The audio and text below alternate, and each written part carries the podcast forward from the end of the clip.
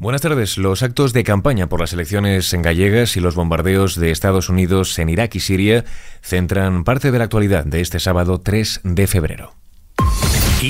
Noticias con Jorge Quiroga. Pedro Sánchez anuncia que el gobierno aprobará el martes la subida del salario mínimo interprofesional.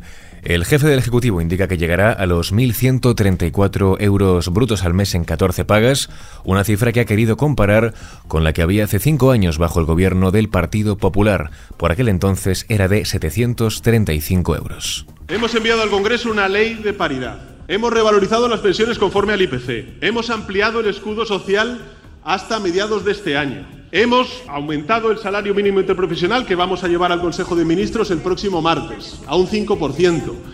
Hemos destinado mil millones de euros a las políticas de ciencia, sobre todo para que aquellos científicos y científicas que veíamos en el vídeo que se habían marchado vuelvan también a Galicia y a España para contribuir con su conocimiento al desarrollo económico de nuestro país.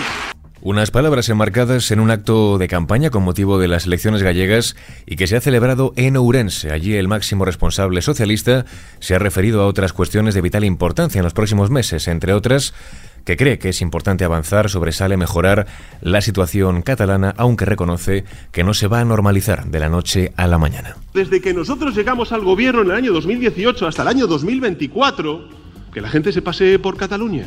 ¿Está Cataluña hoy mejor que en el año 2017, sí o no. El tiempo no arregla las cosas.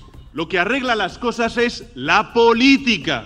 La normalización total de Cataluña no vendrá de la noche a la mañana, pero mi convicción de normalizar la situación en Cataluña es total, porque eso es bueno para Cataluña y es bueno para España. Por su parte, Feijó clama por la mayoría absoluta del PP en el próximo 18 de febrero. Los populares han vuelto a elegir la Plaza de Toros de Pontevedra, en clave que ha simbolizado, recordemos, las grandes victorias de Feijó durante su etapa al frente de la Junta para celebrar el acto central de una campaña en la que busca su quinta mayoría absoluta consecutiva, esta vez de la mano de Alfonso Rueda. Según el líder del partido, Galicia no necesita más gobernantes como Sánchez y sus socios. Galicia no necesita más gobernantes como Sánchez y sus socios. Galicia no necesita aquí un Puigdemont con otro nombre. En las últimas elecciones gallegas, recordemos, celebradas en 2020, Feijó arrasó con su cuarta mayoría absoluta lograr el 48% de los votos. El PP parte de nuevo como favorito según las encuestas, pero desde el CIS apuntan a una posible pérdida de la mayoría absoluta. Por su parte, Yolanda Díaz prevé que habrá muchos problemas para poder reducir la jornada laboral sin que afecte al salario. La máxima responsable de Sumar reconoce que dentro del gobierno no encuentra los apoyos para implementar la medida y por ello pide ayuda a la ciudadanía para su puesta en marcha. Tardei nove meses en aprobar un salario mínimo e digo vos que Sumar, si o que di, cúmpleo.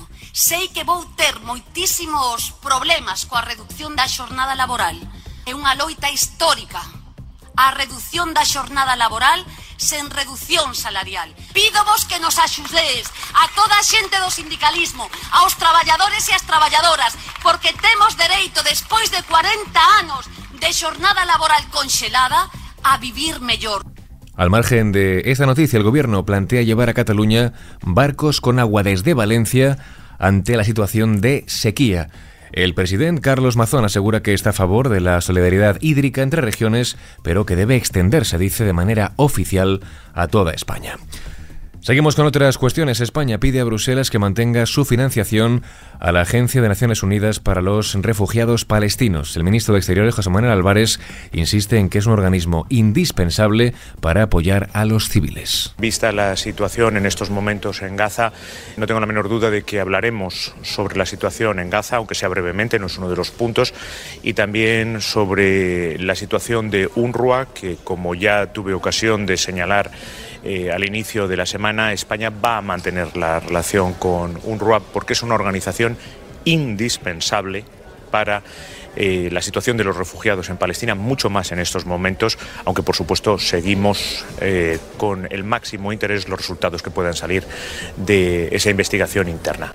Recordemos, la Comisión Europea supedita su apoyo a los refugiados, en este caso, los resultados de la investigación sobre los vínculos de algunos de sus trabajadores con el ataque de Hamas sobre Israel del pasado mes de octubre. Al margen de esta noticia, los bombardeos de Estados Unidos en Siria y en Irak dejan casi 40 muertos. Este es el balance provisional emitido por el Observatorio Sirio de Derechos Humanos y también por el gobierno iraquí. El presidente norteamericano Joe Biden asegura que su respuesta todavía no ha terminado. Mientras Rusia condena firmemente los bombardeos de Estados Unidos contra objetivos vinculados con la Guardia Revolucionaria Islámica de Irán y otros grupos iraníes en Irak y en Siria, aboga, por lo tanto, por una reunión urgente del Consejo de Seguridad de Naciones Unidas. Y terminamos este podcast con la previsión del tiempo. El tiempo anticiclónico bajo el que se encuentra toda España seguirá este domingo con temperaturas de hasta 24 grados en zonas de Cataluña y de 25 en Canarias. Además, Cádiz estará en alerta amarilla por fenómenos costeros, mientras que Huesca, Lugo y Lleida lo estarán por niebla. Y así con el tiempo lo dejamos. Susana León Garabatos estuvo al frente del control de sonido en este podcast. Ya sabes que puedes seguir informado cada hora en directo en los boletines de Kiss FM. Muy buenas tardes.